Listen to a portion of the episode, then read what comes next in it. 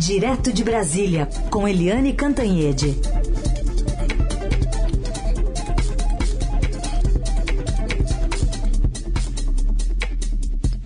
Oi, Eliane, bom dia. Bom dia, Raíssen. Bom dia, Carolina, ouvintes. Bom dia, Eliane.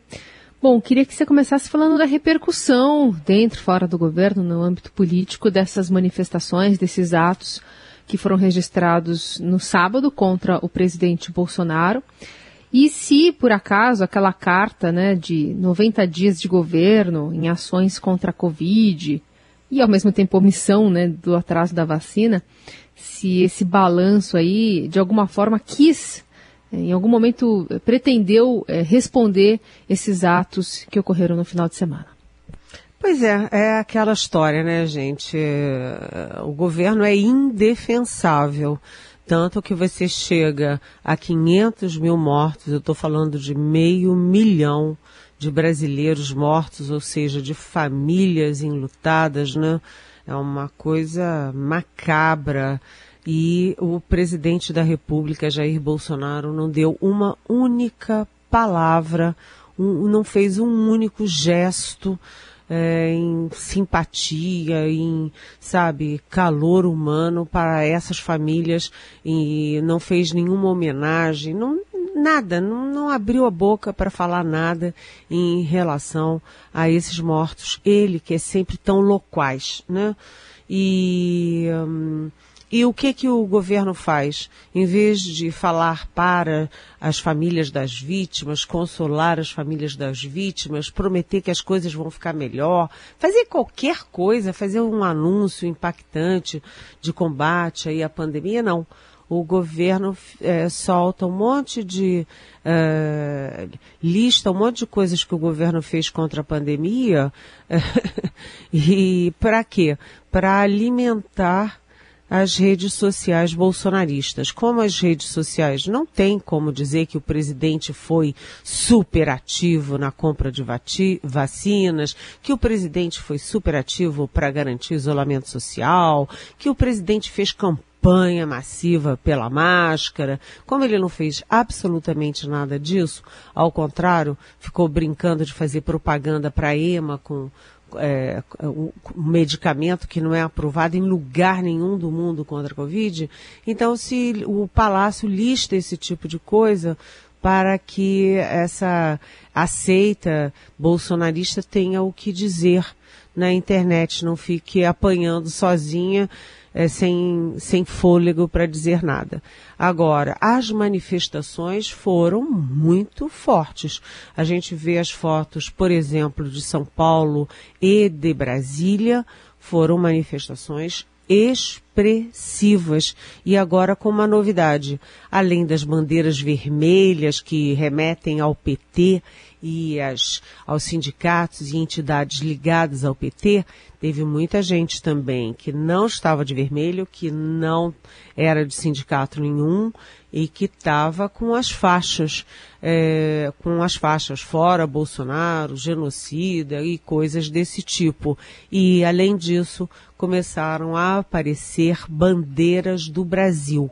Né, há um incômodo muito grande com o fato dos bolsonaristas terem, de certa forma, se apropriado dos símbolos nacionais. O verde e amarelo, a bandeira nacional, etc. Então, as bandeiras brasileiras agora estão também é, é, pintando, pipocando nas manifestações de oposição ao governo Bolsonaro. Ah, isso é importante, abre uma nova, nova era aí, porque até aqui, nesse um ano e meio, a gente só via nas ruas ato golpista pró-Bolsonaro, é, contra o Supremo, contra o Congresso, é, pedindo volta de regime militar, essas coisas todas que estão aí, né, registradas pra, para a história. Mas agora não. Agora eles fazem manifestação de um lado e os, a oposição faz manifestação de outro. E a única coisa ruim dessa história é que a aglomeração passa a entrar na ordem do dia político, né? Porque com, as, com a, o respeito ao isolamento social, as oposições estavam amarradas, sem poder ir para a rua. E agora, no balanço, eles decidiram que, olha, não dá mais para ficar em casa com os atos golpistas e motociatas e essas coisas todas na rua. Então, a gente tem um novo horizonte que é povo na rua. É, a diferença entre os dois grupos é que um não usa máscara e as manifestações de é, sábado passado, naquelas manifestações, estavam todos de máscara em todas as fotos que a gente viu. Ou seja, é um tipo de é, demarcação de terreno. Quem usa máscara e quem não usa máscara, por mais incrível que isso pareça, gente. Muito bem. Vamos falar também aqui, Eliane. Aliás, só um detalhe, não vi ainda se teve alguém reivindicando para o Guinness Book que essa, é, essa, esse ato aí foi o maior dos últimos não sei quantos tempos, aí, esse é o maior do mundo também. É, Como... pois é, né? Eu também não vi ninguém dizendo vi. que tinha 1 milhão e 300 e depois vem a polícia diz que tinham 12 mil uhum. e aí uhum. vem o pedágio das motocic... motocicletas dizendo que eram, sei lá, Quantas mesmo? Duas mil e não sei o quê. É, é, essa guerra de números vai ser da internet, né? E pelas contas tinha que ter três pessoas também algumas motocicletas aí, então ia ser um pouco complicado. É, queria falar com você também sobre a CPI da Covid, que está com a agenda cheia nessa semana.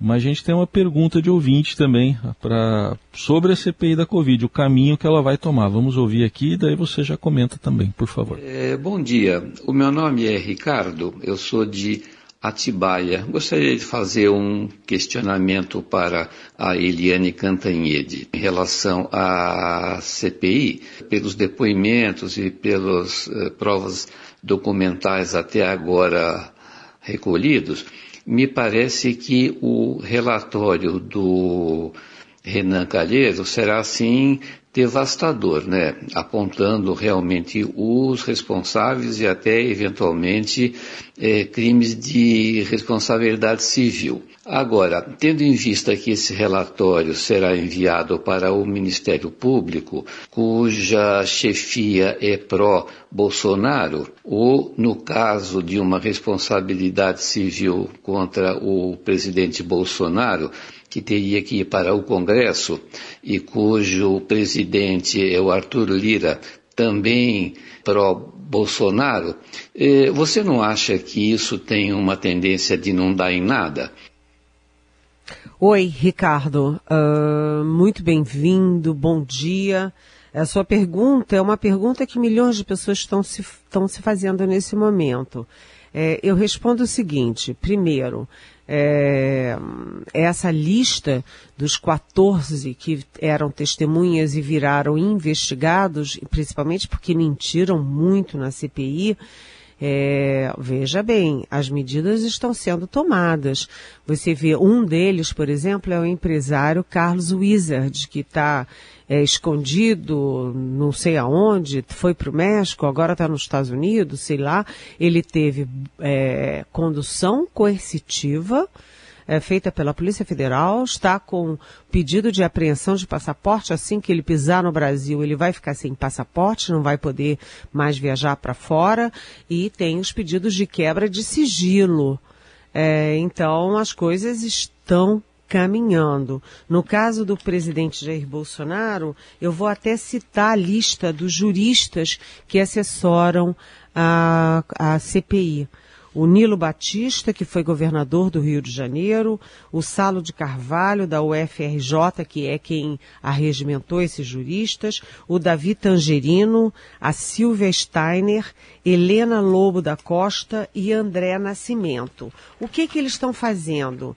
Eles estão separando o joio do trigo, Ricardo. Estão separando o que é é, apenas falação, apenas absurdos do presidente, apenas é, ignorância do que é do que é crime, do que pode ser tipificado como crime. Eles estão se separando e a CPI vai englobar no relatório final o estudo desses é, juristas. É, você me pergunta, e aí não vai dar em nada? Realmente você tem razão. É difícil a CPI entregar isso pro, pro Arthur Lira e o Arthur Lira abrir o processo de impeachment, porque a abertura de impeachment é um processo monocrático do presidente da Câmara e o Arthur Lira é amigão, aliado, foi eleito com, com os ventos do presidente Bolsonaro. E a questão do Ministério Público é, é porque isso vai bater na PGR, Procuradoria Geral da República, quando envolve o presidente da República, cabe à PGR é, fazer ou não denúncia. Então, essas duas vias estão um tanto, vamos dizer, bloqueadas. Mas, Ricardo, veja bem, veja a força política da CPI. Quantos milhares ou milhões até de pessoas assistem a CPI pelos vários canais que transmitem os depoimentos ao vivo, transmitem as entrevistas ao vivo né? E que essas pessoas vão vendo, vão revendo os áudios e os vídeos do presidente da República contra a contra a vacina, contra o isolamento, contra até máscara, né? Então isso tudo tem um efeito político muito forte.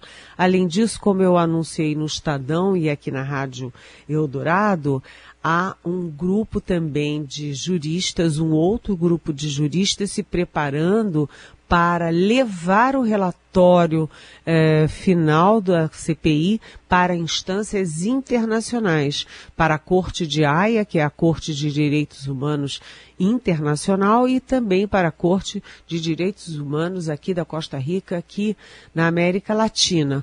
Portanto, o efeito pode não ser prático de abrir um processo prático é, dentro do Brasil, mas pode haver processo sim nas instâncias internacionais e tudo isso tem um efeito político mostrando para o brasileiro Será que boa parte dessas 500 mil, desses 500 mil mortos poderiam ter sido salvos se o governo e se o Bolsonaro tivessem feito a coisa certa e tivessem dado o exemplo certo? É, enfim, eu acho que é, o efeito da CPI já se faz sentir e é um efeito poderoso que continua, Ricardo. Eliane Cantanhede conosco direto de Brasília. Eliane falava aqui sobre as apurações na área jurídica, né, de, de avanços que podem seguir aí pelas próximas semanas, mas nesta aqui a gente tem oitivas importantes de nomes ligados a esse assessoramento paralelo do presidente, né, de discursos negacionistas, um deles do deputado Osmar Terra, né, Eliane?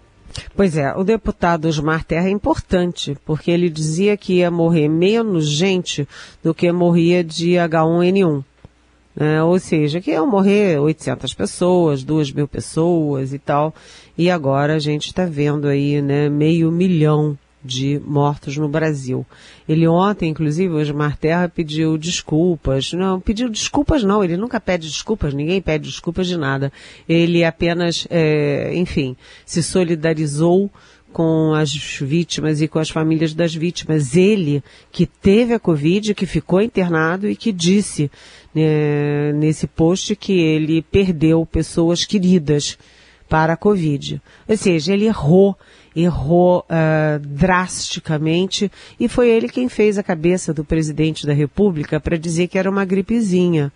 Né, que era uma gripezinha, que, olha, deixa todo mundo ter imunidade de rebanho. Imunidade do rebanho tem um sinônimo, é, que é deixa morrer. Aliás, é o título da minha coluna de ontem no Estadão, no país do deixa morrer. Né? Então, Osmar Terra, é, que além de tudo também é, é acusado, suspeito de ser o organizador desse é, gabinete paralelo das sombras ou das trevas que anula o Ministério da Saúde para fazer tudo que o presidente da República quer. Ou seja, tudo que o presidente da República não quer, que é combater a pandemia. Então, amanhã, Osmar Terra é, é um depoimento muito quente porque ele tem muita responsabilidade nos erros do governo. É, na quarta-feira vem o Francisco Emerson Maximiano, que é da Precisa, uma empresa que é suspeita de lucrar com esse estado de coisas, né? Com medicamentos, com vacina, enfim. É outra coisa quente, porque uma das linhas da CPI agora é, é seguir o dinheiro, né? Onde que teve aí é, desvio, gente ganhando dinheiro ilegitimamente ou ilegalmente.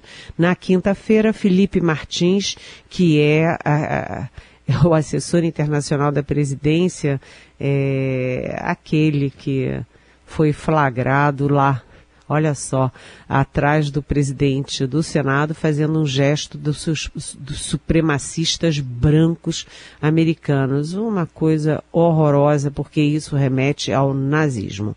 Na sexta-feira, o Pedro Alau, que é da, da Universidade Federal de Pelotas, é um especialista na área e tem muito a ensinar aos brasileiros, tem muito a dizer dos erros do governo.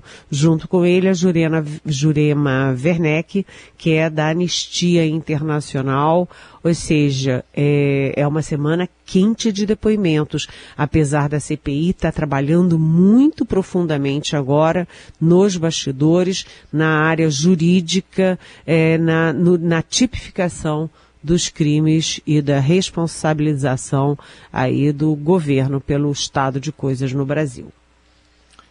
Muito bem.